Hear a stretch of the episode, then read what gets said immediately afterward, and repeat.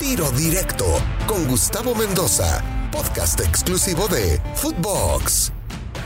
Amigos de Tiro Directo a través de Footbox, qué placer saludarlos en un nuevo capítulo en Tiro Directo. Hoy con Néstor de la Torre, buen amigo, gente de fútbol de toda la vida y que hoy es agente libre, pero bueno, no puedo dejar de decirle Gracias por estar con nosotros en tiro directo aquí en Footbox, Néstor. Y no te puedo dejar de preguntar por Chivas. ¿Cómo sientes, cómo ves lo que le está pasando a este Guadalajara, Néstor? Qué gusto saludarte. Gustavo, ¿qué tal? El gusto es mío de estar aquí presente en tu programa y hablar de las Chivas. Este, dices algo, oye, ¿cómo te duele? Bueno, pues eh, fue eh, y ha sido y será un lugar muy especial el Club Guadalajara dentro de mí, dentro de la familia porque ha sido parte de nuestro desarrollo personal. Eh, los logros profesionales tenidos en el Guadalajara no nomás eran profesionales, sino también eran eh, de modo de vida, de ilusión desde niño. Entonces, eh, Guadalajara está plasmado y ha sido alguien que ha influenciado en nuestra vida totalmente en todos los sentidos, ¿no? Principalmente en el más importante que es tu formación como persona. Ver al Club Guadalajara, pues bueno, ya un poco más frío, no tengo la necesidad de resultados, pero lo veo jugando bien les da su merecimiento y si no puedes saber también frío en, en, en hacer un análisis. Realmente ya no es tanto sufrimiento como cuando tienes la necesidad del, resultado. Sí, sin duda, sé lo que para ti representa Guadalajara, sé lo que es para tu familia, sé lo tu gestión, obviamente también la de la selección mexicana, que es un tema del que vamos a hablar. Pero hoy por hoy, ¿quién es el principal responsable o, o los principales responsables para lo que está pasando con las Chivas en estos momentos? De hablar de responsables es como querer culpar a alguien, no, no, no, no es culpar a alguien. Eh, creo que de inicio, cuando empieza el proyecto, el mensaje inicial, y lo he repetido mucho, el mensaje inicial no creo que fue el apropiado. Contratas cuatro o cinco jugadores, ninguno es base, todos son buenos prospectos, jugadores que tenían máximo un año siendo titulares en sus equipos y dices que con este equipo ya es un gran plantel y vas a ser campeón. Entonces, creo que el proceso ese de adaptación y crecimiento que todavía necesitaban los jugadores eh, les costó mucho, porque el mensaje fue ya estamos listos cuando todavía tenían que vivir un proceso. Y no es renunciar a un objetivo de decir podemos ser campeones, pero también es plantear realidades y que es un proyecto que va a tener crecimiento y que va a llegar a, cumplir sus objetivos. Y creo que ese primer mensaje fue, fue malo. Lo, el Guadalajara es difícil, Guadalajara es difícil por las circunstancias en sus políticas de no jugar con extranjeros. Compites con una adversidad en contra de todos los demás.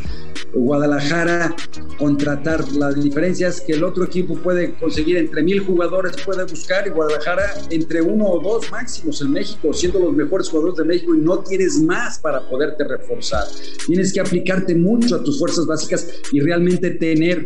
Eh, tener un crecimiento con tus fuerzas básicas para poder dar eh, o nutrir a tu equipo con jugadores que puedan cumplir con las expectativas y con el crecimiento futbolístico y principalmente como persona para poder afrontar los grandes eh, y complejos retos que tiene pertenecer al Guadalajara. Eh, el discurso de Chivas entonces comenzó mal, ¿no? Lo hemos señalado. Aquí ya no se va a hablar de títulos, Perdón, aquí ya no se va a hablar de descenso, no se va a hablar de fracasos, se va a hablar de títulos, se va a hablar de arriba. Tómala, Manuel, ¿no? Al contrario, otra vez abajo y abajo, por ahí una buena liguilla que se elimina al América. Parecía que el equipo encontraba el rumbo con Víctor.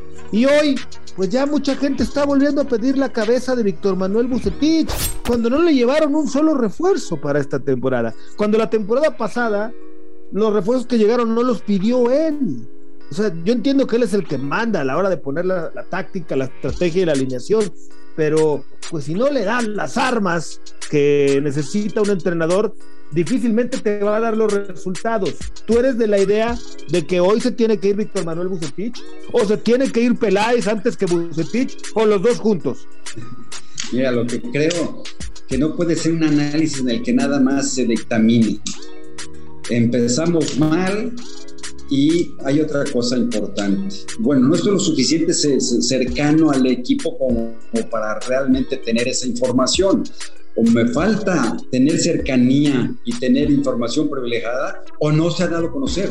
Pero realmente sabemos cuál es el proyecto que se tiene en Chivas, a qué se, a qué se va a tratar de jugar, cuál es la filosofía futbolística, el estilo futbolístico, las características y cualidades que va a tener el equipo.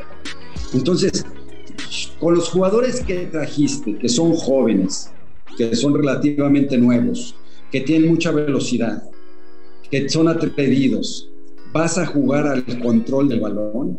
Pues no, estás jugando en contra de las características de lo que estás trayendo. Tiene que haber congruencia. Si mi proyecto es de velocidad, de resistencia, de trayectos largos, de aproximación rápida, de presión, de que físicamente, entonces contrato jugadores jóvenes. Guadalajara es difícil hablar de, jugadores este, de, algún estilo preciso si no tienes las características de los jugadores para poderlo complementar.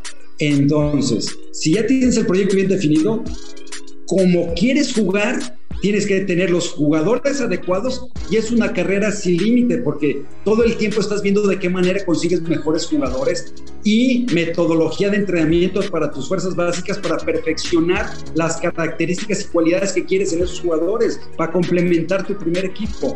Y algo importantísimo, y el director técnico le gusta jugar así, es como ha jugado, eh, son sus características en su historia y se adapta totalmente a lo que estás buscando, a ver, primero hay que ser congruente.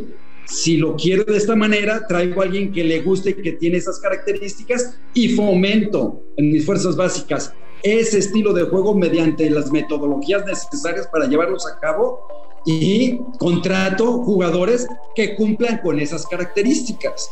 Entonces, lo que veo que trajeron que jugadores jóvenes y rápidos concuerda con los con la gran historia que tiene uno de los grandes entrenadores de México y gente seria, formal, como el señor Bucetich, pero lo has visto jugar así en su historia o esas son las características, entonces no hay congruencia entre una y otra. Y no conozco el proyecto, estoy suponiendo, ¿eh? Y, lo primero que debe de haber es congruencia entre que, lo que debes de seguir. totalmente, pero a ver, además, además de lo que estás hablando, que estoy totalmente de acuerdo.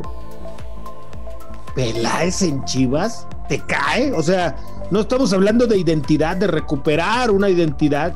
Un tipo que con todo respeto, más allá de que jugó ahí un ratito en Chivas, pues estaba identificado con el América, ¿no? Y, y fue donde consiguió sus mayores logros. Está bien, está bien, todo mundo merece una oportunidad. Pero el pez por su boca muere, mi querido Néstor, y no se le han dado las cosas.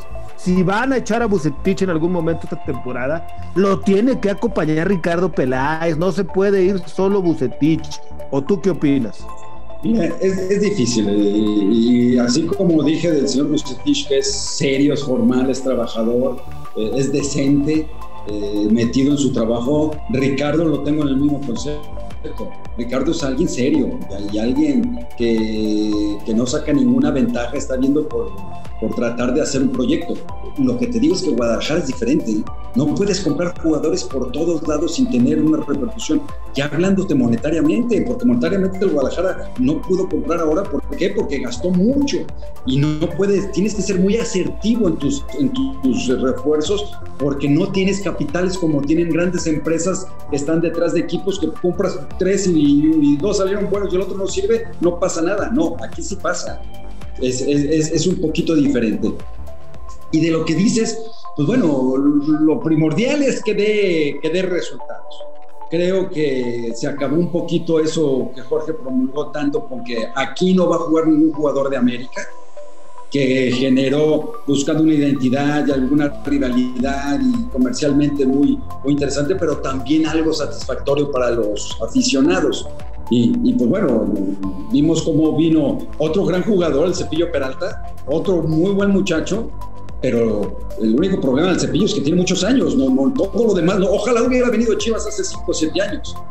Ojalá no haya jugado en América si hubiera venido para acá, ¿no? Hay que recordar, ¿te acuerdas del Cepillo que lo, lo llevamos a una copa este, Libertadores, lo pedimos prestado y lo quisimos llevar porque lo estábamos en observación.